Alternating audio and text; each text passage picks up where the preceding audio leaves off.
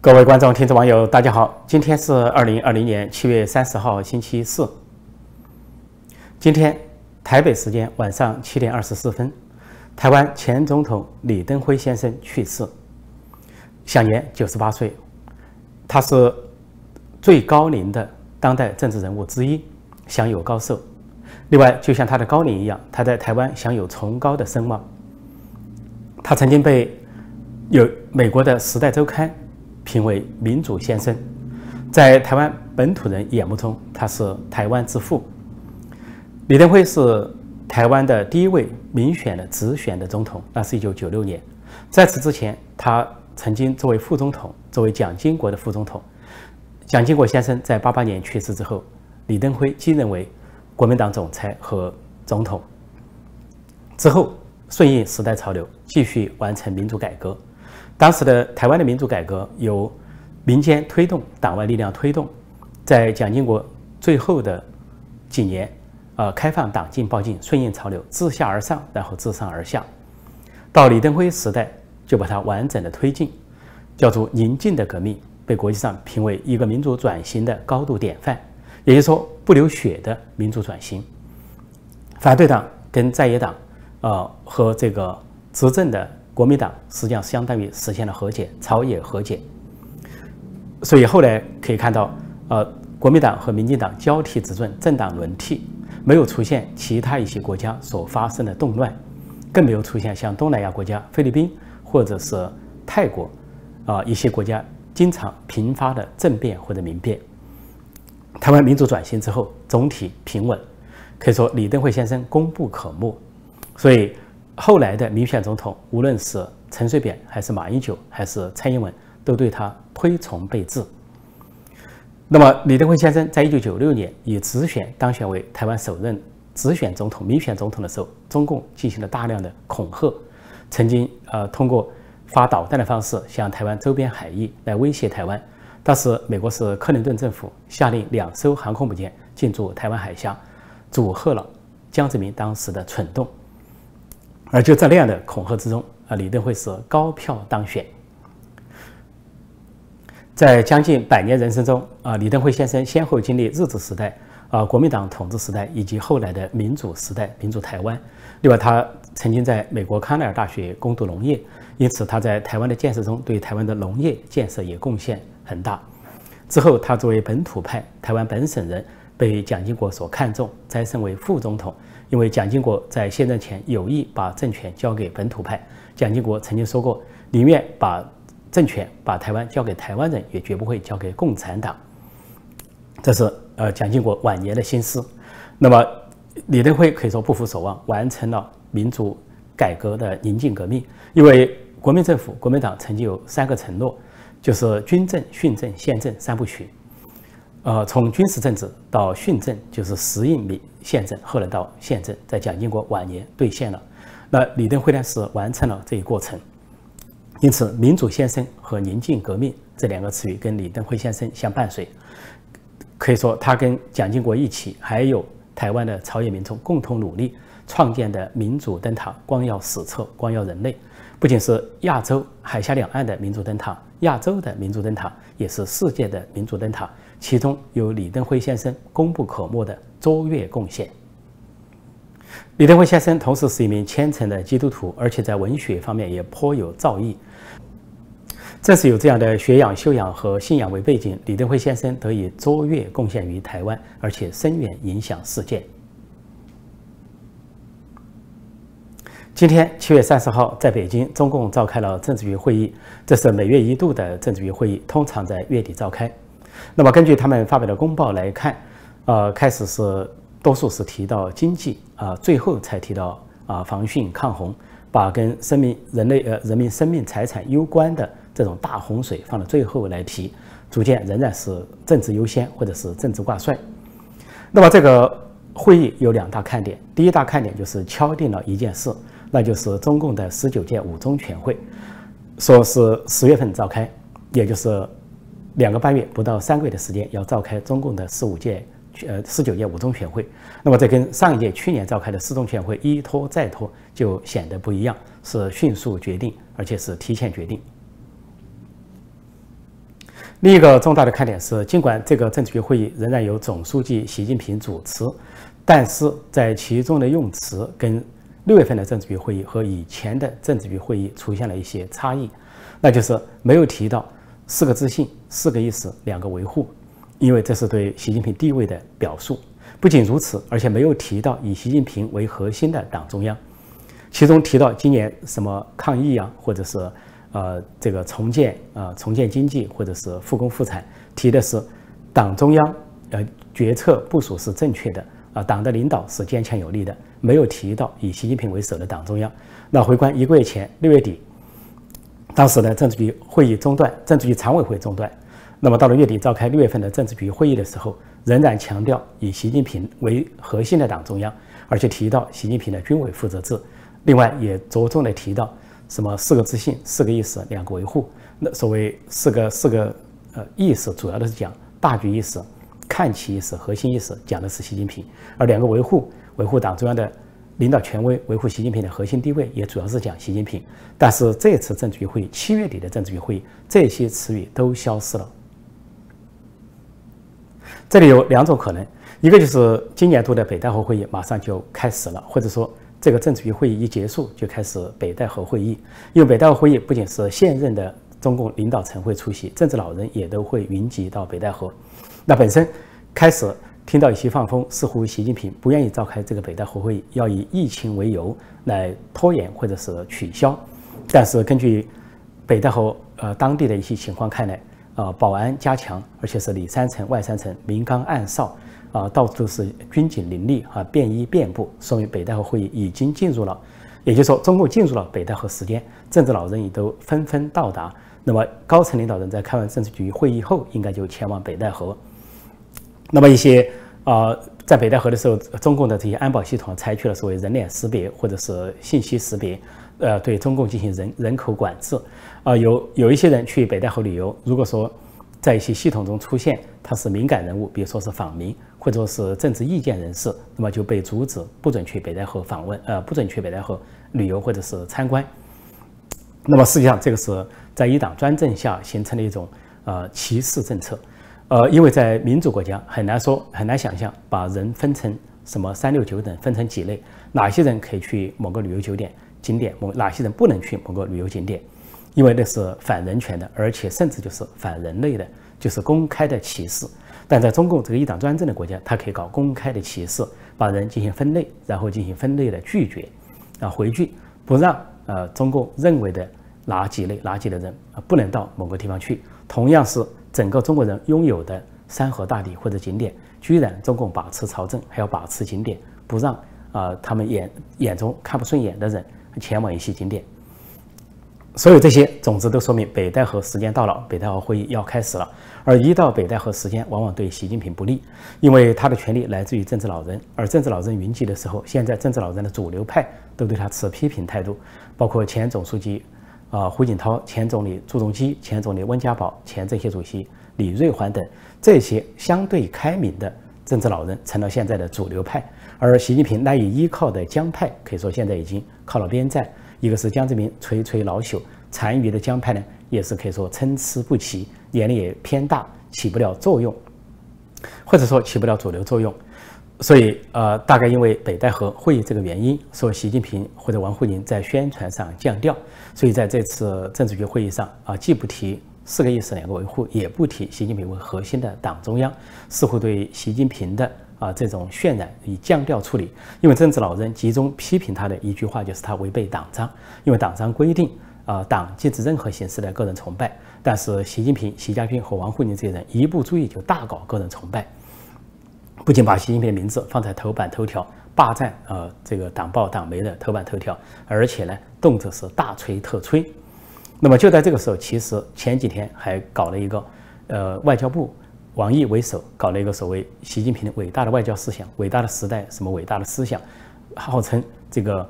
呃。到处失败战狼外交啊，四面楚歌、四面受敌的外交，居然是啊习近平的伟大外交思想，听上去很像反讽，或者说王毅等人向习近平甩锅。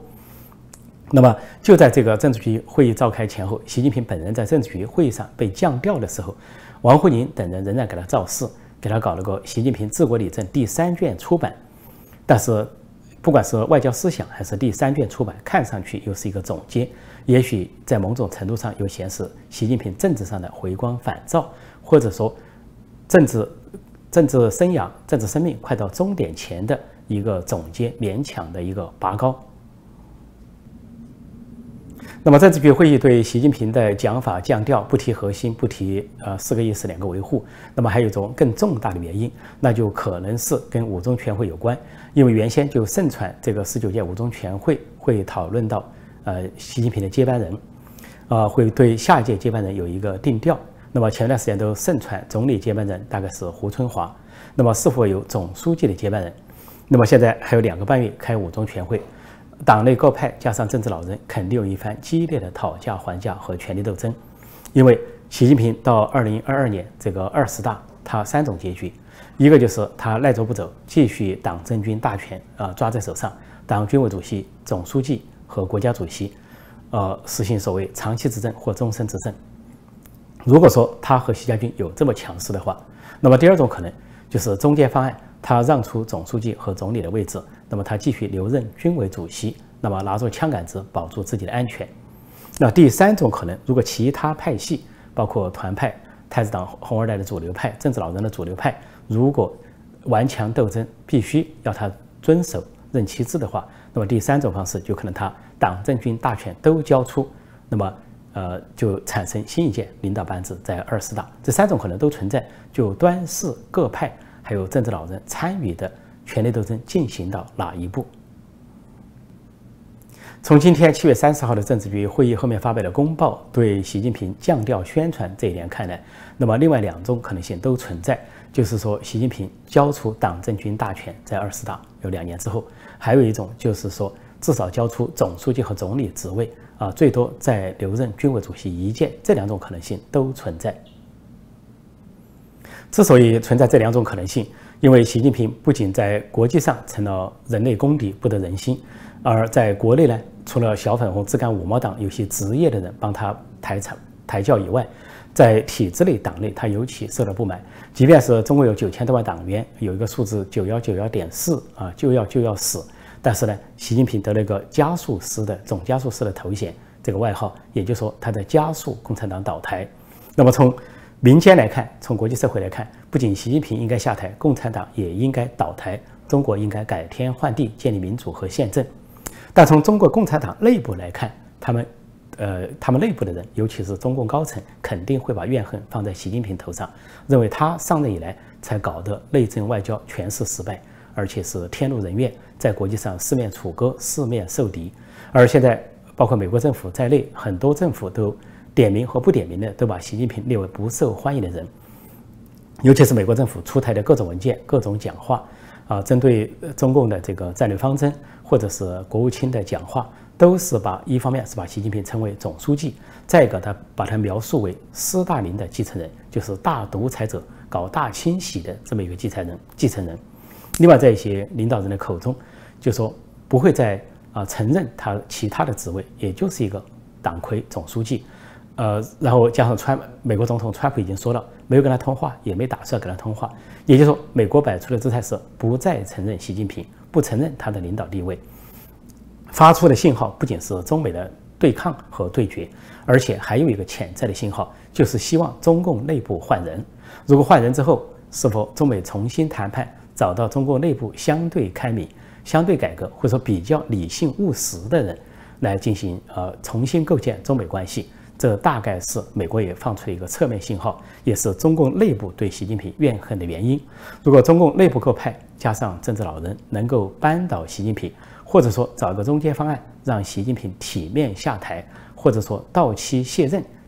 就像前面的胡锦涛或者江泽民那样到期卸任，那么中共党内可能认为呢，对大家都是一个台阶下。那么对习习近平本人啊，习势力一方或者对。啊，其他派系反西势力一方，大家都找到一个台阶下，不至于撕破脸皮。因为现在的情况已经很清楚，呃，中国共产党成了整个中华民族的负担，而习近平这个人又成了中国共产党的负担。纵观习近平上任以来的这八年，已经可以看得很清楚，习近平几乎招招败棋，呃，每出一招都是败招，每下一棋都是败棋，不管是内政还是外交，呃，从新疆集中营到这个经济大滑坡，到美中贸易战，到大瘟疫，最后到砸烂香港的一国两制，呃，强推恶法，港版国安法，可以说是。几乎是压倒习近平的最后一根稻草，因为就在六月三十号，习近平、王沪宁和栗战书等人强推国安法之后，可以看到国际上的反应完全变了调。那么，美国不仅美国对中共争取在采取了全面的反击措施，其他国家也都先后表态。啊，五眼联盟，连新西兰最后一个小国新西兰都表态，在香港问题上谴责中共停止引渡条例。那么，像英国原来在华为五 G 问题上犹豫不决。也因为中共背叛中英联合声明，背叛呃背信港人、背信英国人而背信国际社会，所以英国也不得不采取措施拒绝华为，并跟中共重新定义外交关系。整个国际社会都在变化，而国际联盟联盟以美国为首的国际联盟在加速的形成。在这样的情况下，在台海、南海和东海也都还有中印边界，可对中共都展开了全面的包围之势。那么，习近平在这个时候可以说不仅是国际上的众矢之的，人类公敌，就在国内稍微啊头脑清醒的人都知道，他也是中国人民的公敌，甚至是就在他们体制内、他们的党内、共产党那个小圈子内，他都成了大家的公敌。只是说他周围的人恐怕暂时的敢怒而不敢言而已。现在的习近平倒霉到什么程度，或者说？他带来的霉运到什么程度？可以看到前几天他到吉林走了一圈，去视频考察就可以看出来。他在视频去考察四战视频当年林彪啊跟国民党作战的四战视频的纪念馆。他一方面说了意味深长的话，说要守住，因为后来四战视频这时候共产党守住了视频，他实际上向党内喊话：现在中共政权面临危机，面临呃国内的种种危机，还有国际社会的围堵。他希望党内跟他一起守住这个所谓的红色江山。另外，最重要的是，他离开之后，视频马上爆发了瘟疫，爆发了疫情，是第二波还是第三波，不得而知。他前脚刚走，视频的一些村乡镇就开始啊封村、封乡、封镇，甚至封户。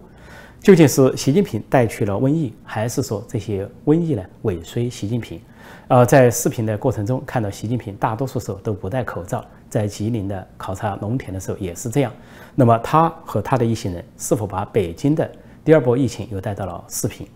或者说他所到之地就会带来瘟疫，这本来就是一个天意。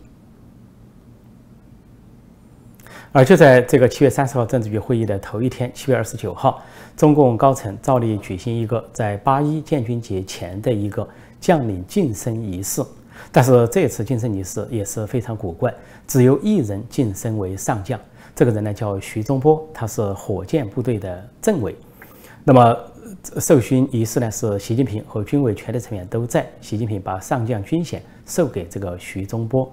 只有一人，这个实际上也是一个罕见和少有的现象。那我想这里有两个信息，一个信息就是准备跟美国的战争，因为火箭部队就是前身是二炮部队，也就是导弹部队。这个导弹部队就包括短程、中程、远程导弹，甚至包括洲际导弹。那么，中共宣称对付美国，它最炫耀的是洲际导弹，特别是东风四十一。另外还有所谓航母杀手东风二十六。那么，这个导弹部队改为火箭部队之后，受到更大的重视，因为中美一旦开战、一旦决战，导弹会起到呃关键的作用，或者说是主要的武器。所以这个时候把其他兵种都没有人提拔，只把火箭。部队的政委提拔为上将，是否显示对这个兵种的重视，或者说为了应付中美大战而做的一个战前动员？另外一个含义，只提了一个人，没有提其他人，说明呢军中仍然不稳定，而习近平对其他将领并不信任。其实，习近平上任以来，跟前面的呃胡锦涛在前面的江泽民完全不同，就是晋升将领的过程中非常的啊古怪，而且不断的出现异常，尤其最近这几年。呃，本来在胡锦涛或者更早的时代，每年晋升的上将人数平均啊，三个也好，五个也好，十个也好，人数基本上都是那样，很少说只升一个或者不升。但是最近几年，习近平这里出现了状况。首先是二零一八年突然罕见的没有一人晋升为上将，没有晋升将领，就是八一前空缺。整个二二零一八年没有晋升任何的将领，就说明当时的习近平不信任所谓的将领。实际上，当时发生了叫做“七月政变”或者“七月政争”的传闻，就是在二零一八年七月，说政治老人闯进中南海，痛斥习近平搞个人崇拜，违违违反宪法，违反党章。而且当时又发生了泼墨女的事件啊，呃，董琼瑶这个在上海泼墨，也震惊了这个中共内部。最后，当时密令呢，把习近平的画像从全国各地撤下。说对习近平是一个严重的打击。说那一回之后呢，就没有呃那次就没有晋升上将，应该是各方扯不平啊。如果是晋升呃这个反习的上将，习近平不干；如果是仅仅晋升习近平的亲近习近平的人物，那么其他人又不干。所以二零一八年就是空白。到了去年二零一九年，又出现另一个极端的反常，一年之内提拔了十七名上将，这在啊中共。呃，或者说是毛泽东死后啊，所罕见、所仅见。八一前提拔了一批，到了十二月又提拔一批。那么有消息说是习近平要塑造军中的习家军，所以大量的提拔以充实他的人马，因为他把以前的上将几乎全都打倒，大多数送进了秦城监狱。但是尽管习近平搞了这个动作啊，搞军中习家军，但是呢并不稳定，因为从去年到今年还是政变传闻不断。就包括今年最突出的事件，就是北京卫戍部队司令啊王春林的去向去向不明，在五月份发生了动向，啊他的这个神秘的动向，七月份被解职，呃宣布另外的人取代了他的职务，但是习近平就在王春林动向不明的情况下，突然外出到山西避祸，都显示连卫戍部队北京的御林军都出了问题。就是没习近平想仰仗的军队根本就靠不住，他毕竟没有毛泽东那样的开国的威望，也没有邓小平那种久经沙阵的威望，所以他自己是霸王硬上弓，硬来啊，勉为其难，要非要塑造自己在军中的这个崇高的所谓声望或者是绝对的权力，还反复强调军委主席负责制，结果呢，军中并不稳定，以至于今年开始，习近平在军中大搞整顿，啊，军中大整顿，军中大班风，就是要再一次的。清除这个反习势力，但是可以说是清之又清，还是清之不完。恐怕呢，这个反习势力还前之暗长，还越来越多。所以在这样的情况下，也可以构成今年的背景突然，呃，又变成只提升一人为上将，这也这也是一个不正常的现象。也就是说，连续三年啊提拔上将都不正常。从二零一八年到一个都不提，到二零一九年突然提十七个，到。现在二零二零年只提一个，都可以看出中共军中情况复杂，而习近平的军权基础并不牢靠，而他疑神疑鬼，呃，很很难有几个人值得他信任，或者说他对绝大多数的将领都不信任。马上中共的建军节就要到了，所谓八一建军节，那么这个时候正是中美大对抗的时候，中美在南海或者台海都可能战事一触即发。中共在南海要搞军演，美国就跟他对抗性军演。中共已经是七月份两次军演，美国也针对针对中共是三次军演，双航母军演就是两次，后来又是美国、日本、澳大利亚联手对抗中共的军演。而在台海也是这样，中共的军机、战机飞台湾越来越频繁、越来越近，甚至夜间飞行。那么美国作为反制，美国的军机和战机飞中国远海，呃，越来越频繁、越来越近，甚至呢。飞到这个广东、福建啊更近的地方，甚至有传闻说，已经它的这个全球鹰高空无人机已经飞越了北京上空，因为它又高又快，让北京是无从应付啊，无从应对。鉴于习近平内政外交屡受挫败，即便是军事上也是遭受挫败，在印度边界挑事，以为要占印度的便宜，或者是越过时空线，还搞这个在谈判中搞伏击。结果不仅遭到啊印度的反击，而付出了双倍的中方付出了双倍的伤亡代价，以至于习近平在国内提都不敢提，而且激起了印度举国的愤怒啊，这个对中共产品的呃拒绝，还有对中共的经济反制啊，以至于中共的所有的应用软件在印度都下降，而且将来的投资市场都被印度全部打回，可以说失败惨重。那么现在如果跟美国面临军事冲突，如果说习近平敢下令，开战的话，我想他首战就败，而且而且会屡战屡败，一败涂地，因为这是他的宿命。好，今天我就暂时讲到这里，谢谢大家收看收听，再见。